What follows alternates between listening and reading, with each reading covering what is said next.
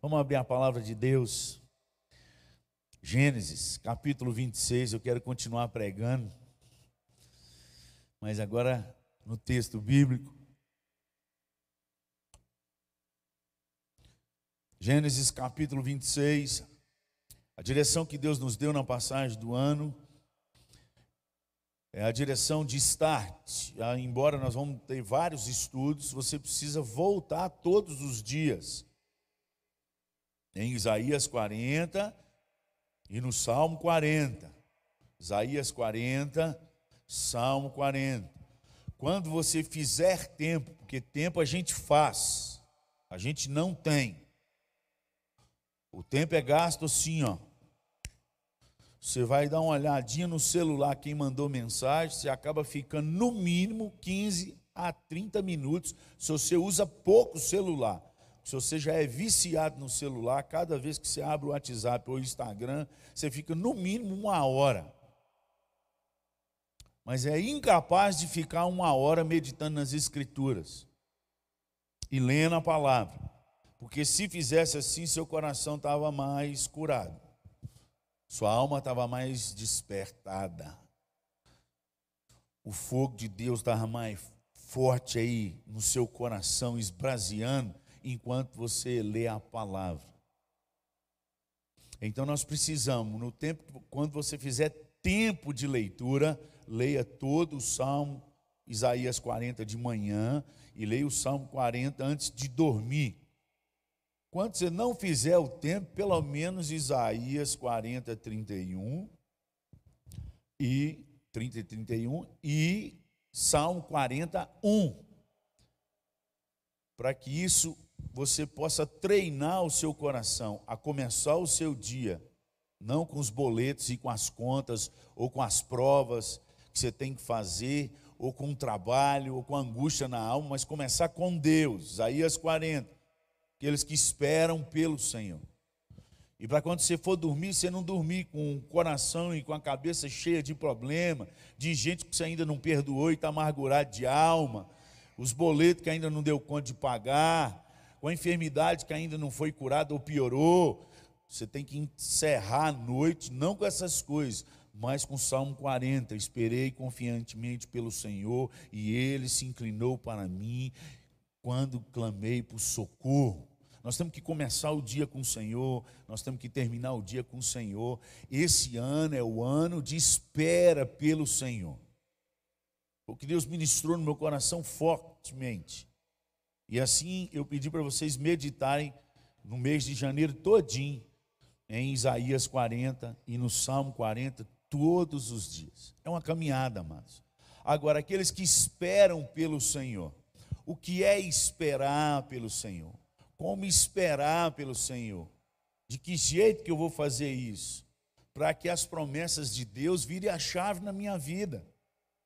A palavra de Deus fala que aquele que espera no Senhor, ele renova suas forças. Um versículo assim mesmo fala assim: ó, os jovens de cansado caem, se prostram, mas aqueles que esperam pelo Senhor, ou seja, o cansaço ele não está ligado a juventude ou a velhice, como nós falamos aí. É depois dos 40, depois dos 50, um negócio parece que dá mais cansaço. A Bíblia fala que não é quem fica mais velho, mas aquele que deixa de esperar no Deus que pode todas as coisas. Os jovens se cansam e se fatigam, mas aqueles que esperam pelo Senhor renovarão as suas forças, vai brotar vai subir como águias, vai correr e não vai cansar, vai caminhar e não vai fatigar. Amém? Então nós estamos aprendendo isso aí. O que é esperar pelo Senhor? Baseado nisso, que é nessa introdução que eu te dei, vamos ler aí Gênesis 26, de 1 a 5. Sobrevindo fome à terra, além da primeira vida nos dias de Abraão, foi Isaac a Gerar avistar-se com Abimeleque, rei dos filisteus. Apareceu-lhe o Senhor e disse: não, des, não desças ao Egito, fica na terra que eu te disser. Habita nela, e serei contigo, e te abençoarei, porque a ti e a tua descendência darei todas as terras, e confirmarei o juramento que fiz a Abraão, teu pai. Multiplicarei a tua descendência como as estrelas dos céus, e lhe darei todas as terras. Na tua descendência serão abençoadas todas as nações da terra, porque Abraão, vamos ler esse versículo aí? Versículo 5, só até aí que nós vamos ler. Porque Abraão obedeceu à minha palavra e guardou os meus mandados, os meus preceitos, os meus estatutos e as minhas leis. Porque Abraão, Abraão é o pai da fé. Abraão é o pai da fé, está registrado em Romanos capítulo 4. E se você ver, fala como obedeceu Abraão, assim como, como Abraão creu, assim nós também deveremos crer. Isso é Romanos 4, a partir do versículo 16. Ele começa no versículo 1, mas no versículo 16 ele cita sobre Abraão, que ele venceu e rompeu pela fé.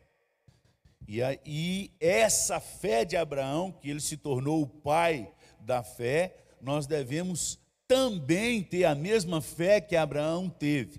E a pergunta é: qual é esse tipo de fé que Abraão teve? E a resposta é Gênesis capítulo 26, versículo 5. Que é o próprio Deus falando. Que tipo de fé que realmente move montanhas? Que tipo de fé que realmente transforma? Que tipo de fé que realmente é, se, se você se aproxima de Deus mais do que mover montanhas? Porque os dez leprosos tiveram fé suficiente para ser curado, mas somente um teve fé suficiente para ser salvo. Então, de certa forma, a Bíblia fala sobre os tipos de fé que move alguma coisa, até o sobrenatural, porque dos dez leprosos, os dez foram curados. Isso é fé. Quando Jesus vai lá e mostra ao sacerdote, eles indo no caminho, eles foram curados. Mas quando um volta para agradecer, gratidão no coração, Jesus fala com ele: Onde estão os outros nove? Não foram dez que eu curei? Só você voltou para agradecer? Então é uma fé obediente, mas uma fé de gratidão. Vai, a tua fé te salvou. Nós vamos entender que tipo de fé a igreja do Senhor Jesus tem que ter nesses últimos dias, porque uma fé só necessária para ser curado, no dia que ela falhar, você entra em desastre. Mas quando você tem fé no Deus, que é o Todo-Poderoso, que vai além da fé de cura, mesmo que você não seja curado, Deus continua sendo Deus na sua vida. Um dos versículos que mais aquece o meu coração e, e, e reequilibra minha alma em todos os tempos, depois que eu converti a Deus e comecei a ler sobre os grandes feitos de Deus, sobre as obras de Deus, é o versículo que fala que Eliseu, o homem que fez o dobro de, de milagres de Elias, chegou o tempo dele e ele estava numa cama e o rei foi visitá-lo. E a Bíblia diz: E adoeceu Eliseu da doença que haveria de morrer. A Bíblia foi enfática, mesmo fazendo o dobro de milagres de Elias, e ele pediu unção dobrada, e Elias falou: dura coisa pediste, mas se tiver comigo e me ver subir. E ele viu. Um foi arrebatado, o que fez o dobro de milagre, morreu de enfermidade. Nós precisamos ter uma fé que nos leva além de qualquer problema, amados. Porque nós somos uma geração dos últimos dias. Nós somos uma geração dos dias maus. Nós somos a geração que provavelmente vai viver a grande tribulação. E Jesus falou que nos dias da grande tribulação, se o Pai não tivesse abreviado esses dias, nem os da fé resistiriam. Das, dos que têm fé do jeito de Abraão. Então, como é essa fé? Que fé é essa? Eu tenho percebido que o povo de Deus tem vivido seus dias de uma maneira tal que eles têm interrompido as bênçãos de Deus sobre a vida das suas gerações vindouras. Um tipo de fé tão medíocre que o seu povo não é abençoado. Eu tenho observado isso desde quando Deus mudou o meu coração, quando, em 1990, quando ainda tinha 19 anos. Uma grande geração de pessoas. E aqui você vê em Gênesis 26 a história de um homem que viveu uma, um tempo de crise, um tempo de problema sério. Se, se fome na nossa geração é um problema sério, que nós temos toda a tecnologia que nós temos de plantio, de irrigação, de recolher água e, e, e tirar o sal dela do mar e, e poder regar, é assim que a maioria do povo de Israel faz para regar os desertos calcula quantas gotas são necessárias para que a fruta nasça docinha e, e suculenta. Naquele gotejar, a melhor e a maior irrigação do mundo é israelense, são as irrigações que o Brasil tem usado no Nordeste, no meio daquelas, aonde tem levado ali a transposição dos rios, não só de São Francisco, mas lá do Rio Gurutuba, em, em Janaúba, Jaíba, e naquela região, onde se é plantado e sai 56 escâneas de banana por dia para o mundo inteiro, no nordeste de Minas. Uma das grandes empresas lá é a Brasnica. Então, é, embora tenha isso tudo, tempo de fome para nós é um problema. As coisas disparam tudo para cima. Nós que temos mercado, e naquela época que não tinha mercado. Houve a segunda, não é a primeira. O texto começa dizendo: sobrevindo fome à terra, além da primeira vida nos dias de Abraão. Isso informa ao meu coração e ao seu coração que, mesmo sendo homens de fé, gente que crê em Deus, que ama ao Senhor, que anda nos caminhos de obediência de fé, vai ter momentos que nós vamos viver momentos de crise. A crise e as tempestades, elas chegam para todos. Todos sofrem. Em Eclesiastes fala que o mal, ele vem sobre os, os bons e sobre os maus. O mal, ele vem. E ele vem. E o fato de nós termos fé não quer dizer que ele não vai nos atingir. Mas quando nós temos fé em Deus, mesmo que nos atinja, a diferença, qual fé? A fé de Abraão. Qual é a fé de Abraão? Versículo 5. Porque Abraão obedeceu a minha palavra e guardou os meus mandados, os meus preceitos, os meus estatutos e as minhas leis. Essa é uma fé obediente. Essa é uma fé que firma os nossos passos na rocha. Porque as tempestades vão vir. A fome veio pela segunda vez. E note vocês, se vocês lerem toda essa história aqui, os primeiros versículos, da continuidade aqui, você vai perceber que Deus abençoou Isaac nesse momento aqui, não por causa da fé dele, porque se você perceber nesse, nesses versículos aqui, Deus não fala que é Deus de Isaac. Não fala. Ele fala, porque eu sou o Deus de Abraão, teu pai. Deus ainda não reconhece Isaac como fazendo parte, embora era parte da aliança, não era parte da intimidade. E esse é o problema nosso. Nós achamos que porque é filho do pastor, filho do presbítero, do diácono que ora e tal, a gente acha que a gente está no bolo, pode estar no bolo da aliança, de bênção, da intimidade com Deus, não. Isaac já estava recebendo bênção por causa da aliança do seu pai, mas ele ainda não tinha intimidade com Deus, porque às vezes que Deus se refere a Isaac aqui, ele, ele pontua Eu sou o Deus de Abraão, teu pai. Não falou que eu sou o teu Deus. A gente não percebe essas coisas nas escrituras. A gente lê no combo, lê no pacote e acha que um negócio vai tudo bem. E assim a gente começa a fazer dentro da nossa casa. Porque é filho de pastor, está tudo bem. Porque escuta o pastor pregar todo domingo, de manhã, tarde, de noite, em casa, preparando sermão, porque tem um pastor dentro de casa, acha que está tudo bem. Não está. Você pode estar debaixo da bênção de Deus por causa do teu pai, dos teus pais, mas não ter intimidade com Deus. Aliás, ele nem te reconhecer na lista. Eu sou o Deus de Abraão, teu pai. Nós vamos acordar essa manhã, amados. E mesmo sendo Deus de Abraão, Abraão passou pela crise da fome, mas Deus o acudiu. Essa é a diferença daqueles que têm fé quando a crise vem. Nós vamos permanecer de pé. Jesus repetiu essa promessa lá no Sermão da Montanha.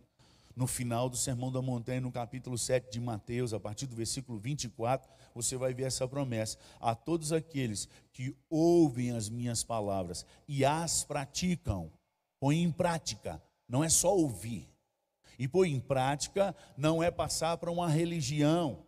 Pôr em prática não é só dar profissão de pública, profissão de fé e passar pelas águas, seja pouco ou seja muito.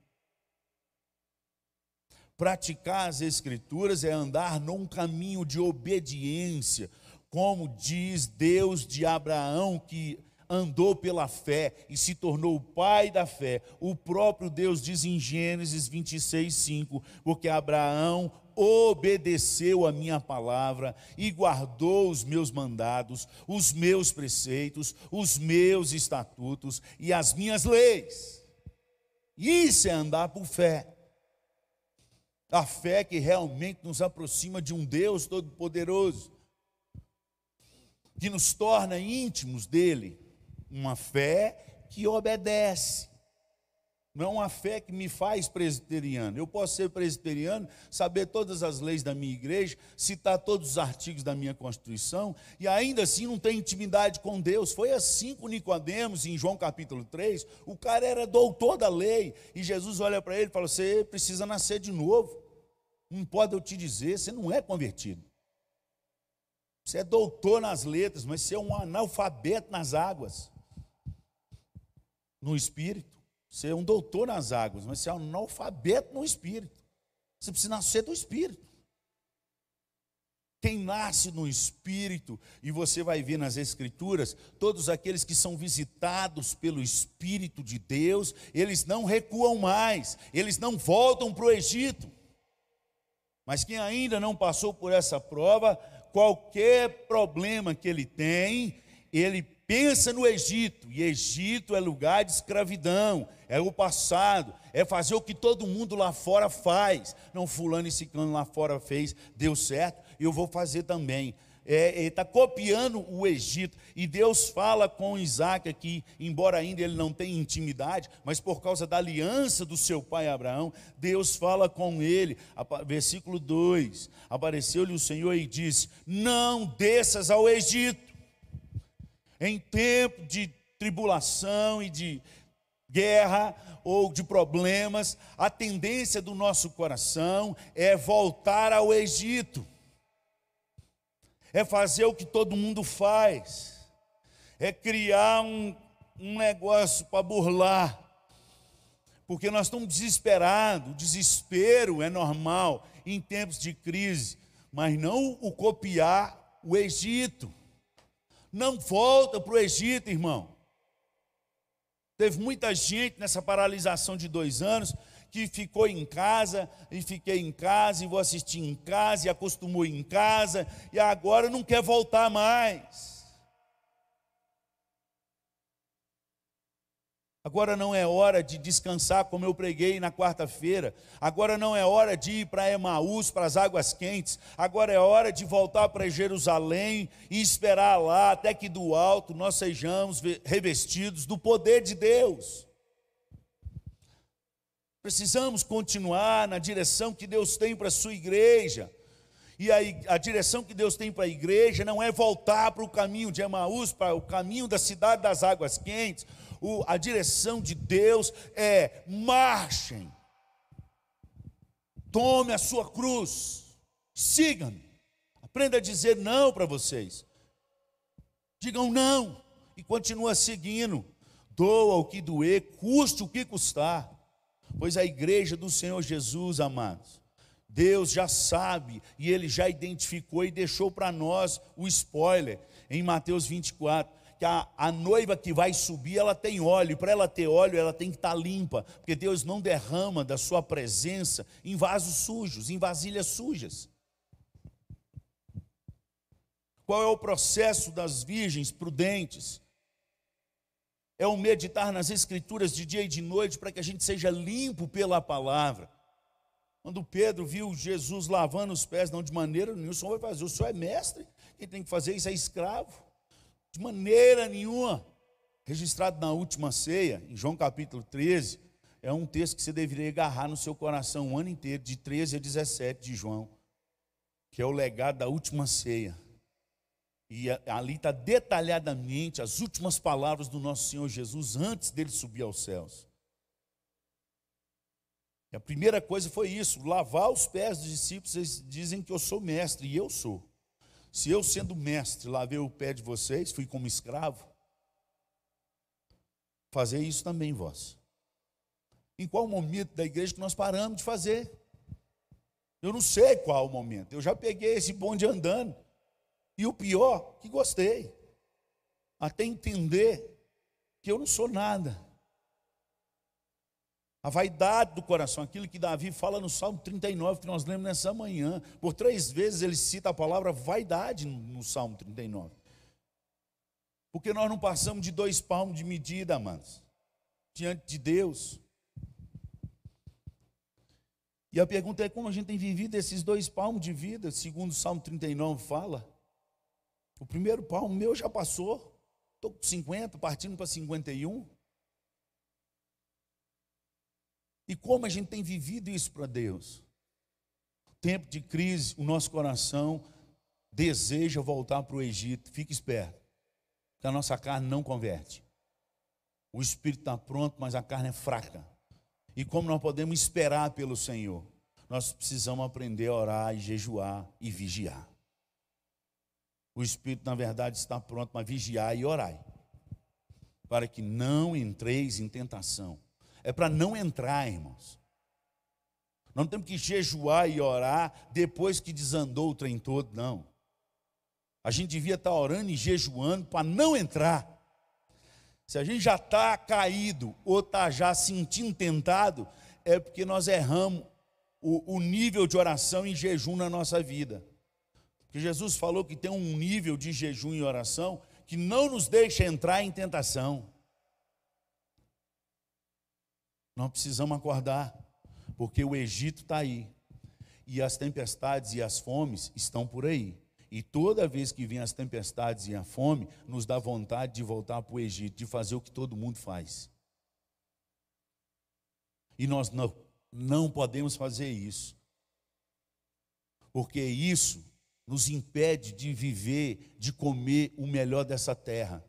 Não nos impede de ser salvo em Cristo Jesus, se Deus te escolheu, mas nos impede de comer o melhor dessa terra. Nos impede de fazer as mesmas obras que o nosso Senhor Jesus fez. É uma promessa de um Deus que não pode mentir. E diz: Quem crê em mim fará as obras que eu faço. Está lá no legado que eu te falei, para você agarrar nele em João 13 a, João 17. Ele está em João 14, versículo 12 em diante, ou 11, 12 em diante, até o 14. Ele fala: Quem crê em mim fará as obras que eu faço. Mas o crer é segundo Gênesis 26, versículo 5. Porque Abraão me obedeceu em todos os meus mandados. É um crer obedecendo. E então as coisas viram. Então as coisas acontecem. O que, que Isaac fez? Ouviu a Deus naquela hora e decidiu ficar em Gerar, mesmo que ali é a terra dos inimigos, e Gerar significa alojamento. Às vezes é necessário a gente passar um tempo nos alojamentos do inimigo. Mas se é Deus que mandou, creia, ali Deus vai te prosperar. Naquele ano que ele obedeceu a Deus, parecia um negócio meio doido, porque fica aí no meio dos inimigos. Não desce para o Egito. Fica aí, aguenta essa turma aí. No ano que ele semeou ali, que ele obedeceu a Deus, o texto diz aí para frente, ele colheu cem por um, gente. Em tempo de crise de fome, se você obedece e anda com Deus, a sua semente é cem por um, está aí. Mas quando anda em obediência, né? quando é religioso, ou é presbiteriano, ou é pastor, não tem nada, Deus não tem nada a ver com os nossos cargos e com a nossa religião. Ele tem a ver com o nosso coração. Ele permite a gente moldar segundo o nosso querer. Ele não está nesse negócio, não. Aliás, quando ele voltar, ele vai destruir tudo isso. Quem disse isso foi o apóstolo Paulo, doutor das Escrituras. Não tem um, nenhum doutor na terra maior do que o apóstolo Paulo, não. Você lê lá em 1 Coríntios 13, quando ele fala sobre o amor, que é o dom maior. Ele fala que quando o que é perfeito voltar, o que é em parte vai ser aniquilado. Aniquilação é destruição. Mas antes dessa afirmação dele, ele fala assim: porque em parte nós conhecemos, porque em parte nós profetizamos. O que eu estou ensinando para vocês aqui, por mais que vocês nunca chegaram a esse conhecimento, é só parte. E essa parte quando o que é perfeito estiver presente, vai ser aniquilada. Nós conhecemos muito pouco de Deus, ou quase nada. Então Deus permite a gente conhecer em parte. Então, onde nós estamos hoje é em parte. Para nós, é a parte melhor do mundo. Para nós. Mas para quem não está aqui, ou está em outra igreja que pensa diferente, para eles lá é a melhor parte. Mas quando Jesus voltar, a parte de lá vai ser aniquilada, mas a parte de cá também vai ser aniquilada, porque o perfeito não precisa nem de presbiteriano, nem de batista, nem de assembleiano, nem de quadrangulano, nem de pentecostal. Ele não precisa, ele não é dessas igrejas nenhuma. Ele é Deus. Ele está acima de todas elas. Nós, como presbiterianos, existimos há tão pouco tempo. E Deus já era. E vai continuar sendo. Entendeu, amados? Mas não adianta ser um bom presbiteriano e conhecer as leis se não andar num caminho de obediência. E o que é pior, se nós não andarmos num caminho de obediência, nós estamos comprometendo as nossas futuras gerações. Seríssimo porque Deus abençoa até mil gerações, não é daqueles que é salvo pela graça, não, é daqueles que lhe obedecem. Salvo pela graça é uma coisa, receber bênção de Deus é outra. A bênção de Deus vem sobre o obediente, sobre aquele que anda num caminho de obediência. Eu abençoarei até mil gerações daqueles que me obedecem. É obediência. É a fé genuína, é a fé de Abraão, a fé que obedeceu a Deus. Isso aqui não é um teólogo que está falando para você. Você está lendo nas Escrituras, é Gênesis 26, versículo 5. O próprio Senhor dizendo a Isaac: Eu estou te abençoando e estou te dando as dicas, e estou te fazendo, ó, não vai, volta para o Egito, fique em Gerar, porque eu vou te abençoar aqui, não vai faltar nada para você até o tempo. Você vê, porque essas terras todas vão ser suas, como eu prometi ao teu pai, que me obedeceu. Ele está sendo abençoado por causa do Pai, por causa da aliança do Pai. Só no final dessa história é que você vai ver que aí ele levanta um altar a Deus. Daqui para frente, se você ler o, texto e as, as histórias de Isaac daqui para frente, aí começa a ser o Deus de Abraão e o Deus de Isaac. E aí começa a história de Jacó e de Esaú. É daqui para frente. Olha aí, versículo 23 e versículo 24 e 25, que diz assim: ó, Dali subiu para Berseba. Na mesma noite lhe apareceu o Senhor e diz: Eu sou o Deus de Abraão, teu pai. Não temas, porque eu sou contigo. Abençoar-te-ei e multiplicarei a tua descendência, por amor de Abraão, meu servo. Abençoarei e multiplicarei por amor de Abraão, meu servo. Só Abraão era servo. Eu sou contigo por causa do teu pai. E aí o versículo 25 muda tudo. Levantou ali um altar e tendo invocado, chamar Deus para si. A palavra invocação é quando eu decido que Deus vai ser meu Deus, custe o que custar.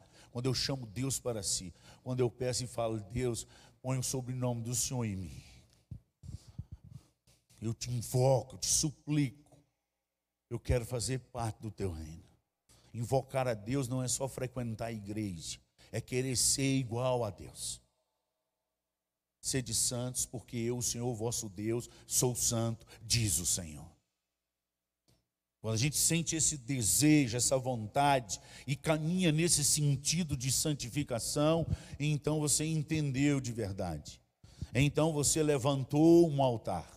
E então você de verdade invocou o nome do Senhor. E então, de verdade, agora Deus não é mais o Deus de teu pai, ele passa a ser o teu Deus. Amém, amados? Irmãos, eu estou já no terceiro ano nessa igreja. Nós precisamos viver um caminho de obediência. Tem muita gente que nesses dois anos já ouviu tanto sermão sobre isso. E continua no mesmo caminho continua sem meditar nas Escrituras, de dia e de noite, continua sem ter, tirar tempo de jejum e oração, continua com o coração cheio de gente que machucou ele no passado e não perdoou. E toma ceia. Hoje à noite vai ter ceia.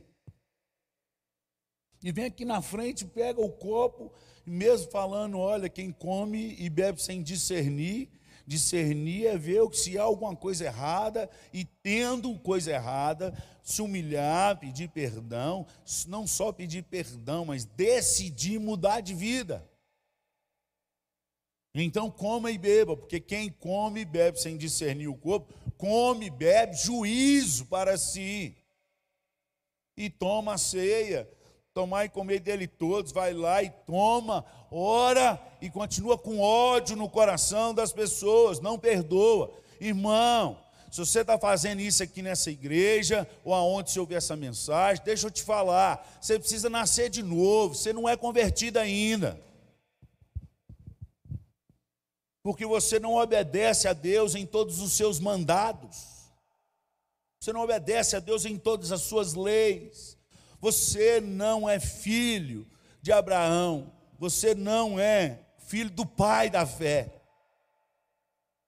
Porque Abraão viveu obedecendo, aquele que vive pela fé, ele vive um caminho de obediência à palavra. Não quer dizer que nós vamos conseguir 100%. É por isso que Jesus teve que morrer na cruz. Mas uma vez que Jesus, nós entendemos e ele tomou o nosso lugar naquela cruz e nós cremos nisso, então o que eu puder fazer para viver nas Escrituras e matar o meu homem todos os dias, porque isso é lei do Senhor. Colossenses capítulo 3, versículo 5. Fazei, pois, morrer a vossa natureza terrena. E ali não é se você quiser, o dia que você quiser, ali é uma ordem. E é uma ordem para a gente fazer isso todos os dias. E ela tem um dia que começa, mas ela não tem o dia que termina. É um verbo contínuo. Ele tem um start do começo, mas ele não tem um start da parada. É até Jesus voltar. Fazei, pois, morrer a vossa natureza terrena. E tem uma lista de coisas ali que ele está falando aos santos e fiéis da igreja em Cristo de Éfeso. Ele não está falando para os não crentes, não. A Bíblia foi escrita para quem crê. .com.br. Entendeu? Ah, eu não creio. Problema seu, não é problema meu. Deus não está nem aí o que você pensa. Deus não está nem aí o que eu penso. Deus só está aqui pelo que Ele disse. E quando Ele voltar, o que vai valer é só aqueles que andaram o que Ele disse. Quem disse isso foi Jesus. Eu já bati nisso aqui, nos sermões que eu já preguei, no mínimo umas 100 vezes. Mateus 7, 21. Pois naquele dia, nem todo aquele que me diz Senhor, Senhor, entrará no reino dos céus, mas aquele que faz a vontade do meu Pai. Somente aqueles que andam na vontade do Pai. Nós precisamos andar na vontade do Pai. No nome de Jesus. Amém, amado? Em nome de Jesus. Para de prejudicar suas próprias, suas próximas gerações. Porque até eles darem um start de realmente seguir a Cristo, eles vivem debaixo da bênção que Deus deu para a sua vida. A partir do momento que eles realmente decidem construir um altar no coração deles e clamar a Deus, invocar o nome do Senhor, até ali eles só são abençoados debaixo da bênção que Deus te deu, se você andar no caminho de obediência. Porque seu pai obedeceu, fica aqui, você vai ser abençoado. A promessa que eu fiz para ele, eu vou cumprir na sua vida. Porque eu sou o Deus de Abraão, teu pai. Irmão, o que você tem feito com as suas próprias próximas gerações? Essa é a pergunta que ficou no meu coração enquanto eu meditava e Deus falava. Eu quero ser fiel a Deus cada dia mais na minha vida. Cada dia mais. Para que quando eu não existir mais, mas os netos dos meus filhos possam estar debaixo da bênção do meu Deus. Nós precisamos viver fiel a esse Deus. Porque há promessas que ele vai abençoar até mil gerações daqueles que lhe obedecem. A graça é sobre todos que lhe obedecem. Você vai ver mais sobre isso e de uma maneira assim, igual feijoada, compacta, grossa, substância, na carta de Pedro. Primeira carta de Pedro. Ele defende a graça, a verdadeira graça, a graça genuína, conforme ele mesmo registra, 1 Pedro 5,12. Fala-os resumidamente sobre a graça genuína. Então, a primeira carta de Pedro fala sobre a graça obediente. Exatamente o que nós falamos aqui nessa manhã. Esse é o terceiro ano que eu estou aqui. Nós estamos precisando virar a chave no nome de Jesus. É em nome de Jesus. Esse ano vai ser um ano de eleição, não só na nação, mas na nossa igreja. E a Constituição da nossa igreja fala que quando a gente é, chega no período de eleição, que o pastor ele deve ministrar para a igreja três meses antes sobre como deve ser um presbítero, um diácono. E um presbítero e diácono, ele deve ser um homem que obedece à palavra de Deus. Ele deixa os seus achismos de lado e eles andam segundo as escrituras. Nós não podemos votar em homens que não andam segundo a palavra de Deus. Não podemos. Porque quando nós elegemos pessoas que estão debaixo de desobediência, a gente traz maldição sobre nós. Malaquias capítulo 2 Você pode ler lá, não está falando nem da igreja, está falando só do sacerdote. O sacerdote, quando ele está debaixo de maldição e pecado oculto, Malaquias capítulo 2, lê o capítulo lá que você vai ver. A bênção dele se torna maldição. Quando ele estende a mão aqui para dar a bênção, e agora, amados, que é a graça de Deus, o amor de Deus o Pai, a graça do nosso Senhor Jesus Cristo, quando ele está proferindo a bênção, segundo Malaquias capítulo 2, me deixa escrito, e eu prefiro acreditar no que está escrito, fala que a bênção do sacerdote se torna maldição sobre o povo. Nós temos que ter muito cuidado com gente que a gente elege para ser líder sobre a nossa vida, com gente que a gente escolhe para ser o nosso pastor. Isso é muito sério, porque o povo que é chamado como povo de Deus, existe um sobrenatural na vida dele do qual ele desconhece, mas que é real. Está nele a bênção, o proferir a bênção, e de fato chegar sobre as pessoas. Mas se ele estiver andando em desobediência, está nele a maldição. Que Deus tenha misericórdia de nós e que nós possamos nos alinhar com a vontade de Deus esse ano Esperar pelo Senhor é voltar a um caminho de obediência. Precisamos levantar o nosso altar, e isso aí é individual. Não tem como eu levantar o seu altar. Tem como eu levantar o meu altar. Abraão viveu uma vida de altares. Se você ler a história de Abraão aí em Gênesis, você vai ver de desde, desde quando Deus se revelou a ele, embora ele ainda nem conhecesse, mas ele tinha noção de quem era Deus, aonde ele parava, ele construía um altar. E ali sacrificava a um Deus, no princípio, que ele desconhecia, mas que ele cria que existia. Ele já tinha visto Deus se revelar a ele. Aos 99 anos de idade de Abraão, Deus precisou se apresentar a ele. Está lá em Gênesis capítulo 17, os dois primeiros versículos. Eu sou o Deus Todo-Poderoso. Anda na minha presença e ser perfeito. Mas aonde ele ia, ele construía altares. Era lugar da presença de Deus, era lugar da santidade de Deus, era lugar da invocação do nome do Senhor. A pergunta que fica no meu coração é: aonde nós chegamos, o que nós temos construído ao nosso redor. Uma vida de mentira, uma vida de Egito, voltando ao Egito e fazendo o que todo mundo faz. O que nós temos construído ao nosso redor vai influenciar as próximas gerações.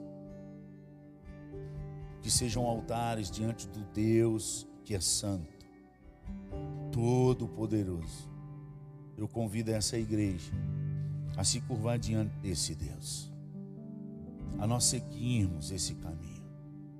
Chegou o tempo da gente acordar e, e obedecer o que está nas Escrituras e voltar a um caminho de obediência. Esse é um tempo de buscar ao Senhor, até que Ele venha e faça chover justiça sobre nós. Amém? Quero te convidar a essa oração. Ore ao Senhor. Peça a Deus. Deus, muda minha vida. Me traz para esse caminho de obediência. Nosso coração é ruim, amados. Mas quando a gente confessa isso diante de Deus e pede um coração novo, Ele é o único que transplanta corações. Que move o nosso coração num caminho de obediência que nos leva a gerar bênção sobre a vida dos nossos filhos, filhos dos filhos, caminho de obediência. Pois Abraão, porque Abraão obedeceu a minha palavra, guardou os meus mandados, os meus preceitos, os meus estatutos e as minhas leis. Pai, nós colocamos diante do Senhor a palavra que foi pregada nessa manhã. Tem misericórdia de nós, ó Pai. Nós humilhamos diante do Senhor. Porque sem o Senhor nada somos. Sem o Senhor nosso coração endurece. Sem a intimidade com o Senhor só fica a lei. E a lei mata. Mas quando nós vivemos a intimidade com o Senhor, o teu espírito vivifica essa lei. Vivifica a nossa vida. Impulsiona o nosso coração a andar nos teus caminhos. A perdoar uns aos outros. A dar a outra face. A caminhar a segunda milha. A morrer para esse mundo e a viver para ti. A nos desgarrar das coisas que são passageiras e a voltar os nossos olhos e o nosso coração para aquilo que é eterno. Meu Deus, muda a nossa história. Sabemos que estamos chegando no fim. Queremos estar entre as noivas prudentes. Lava-nos pela tua palavra que somos limpos. Transplanta o nosso coração. Põe um coração que obedece a ti, que ama a tua palavra, que ama conversar contigo, que ama tirar tempo para estar em silêncio na tua presença. Que tem prazer estar em tua casa, que tem prazer estar no quarto aonde o Senhor já está em secreto, que tem prazer em ficar horas e horas e horas sem olhar para o relógio, ouvindo a tua voz, clamando a ti, derramando lágrimas, cantando louvores. Reaviva o nosso coração. Que a tua palavra nessa manhã incendeie corações do teu povo aonde eles estiverem. Que essa mensagem chegue na alma do, da tua noiva, que se transformará numa noiva prudente. Que lavará as vasilhas para que o Espírito transborde sobre elas. Que manterá a chama acesa da lâmpada até que o noivo volte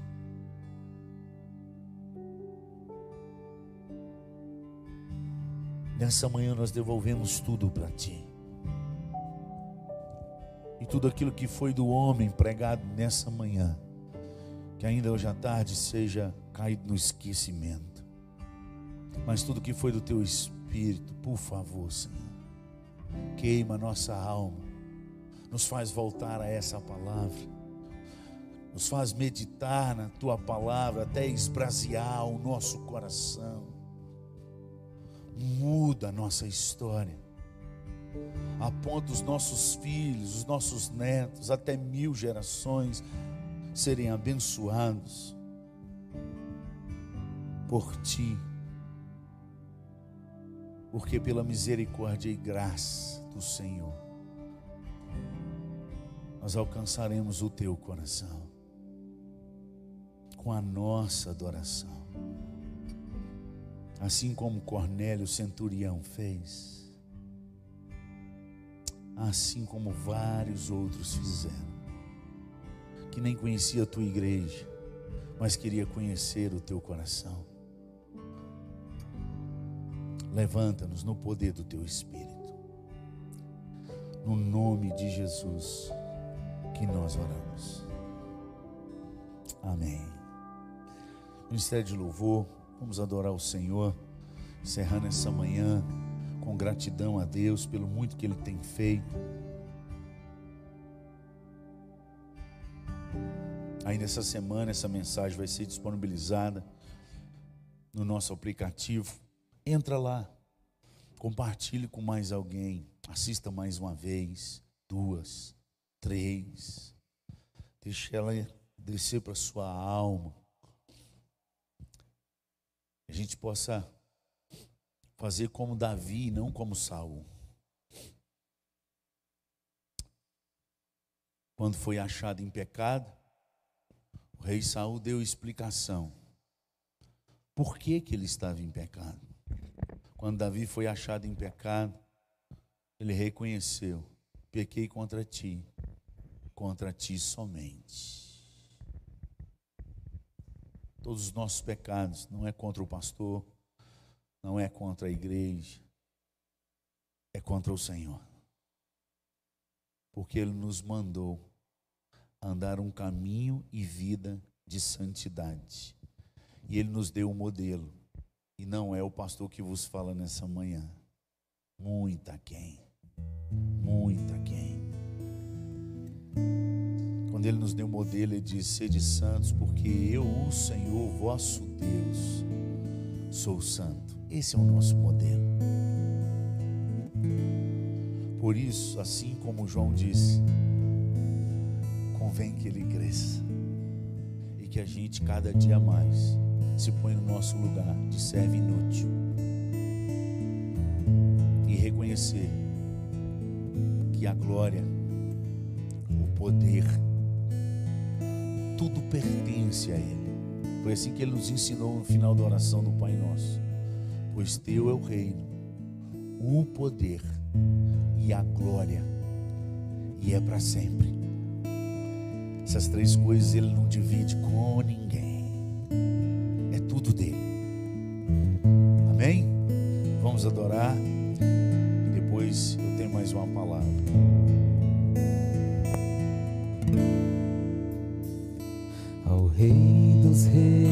Reis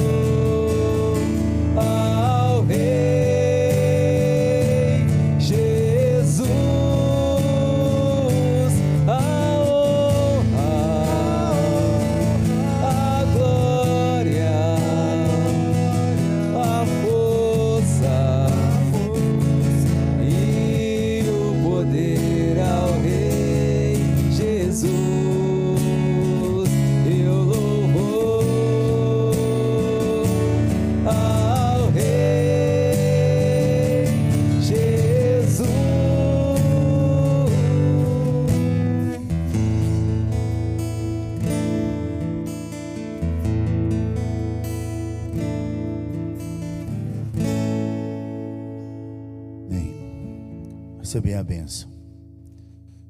Agora, amados, que a graça e a paz do nosso Senhor e Salvador Jesus Cristo, o grande amor, as eternas misericórdias do nosso Deus e Pai, e a comunhão, as consolações, a unção e o poder do Espírito Santo de Deus estejam sobre vós e sobre todo o povo de Deus espalhado pela face da terra, hoje e para todo sempre. Amém.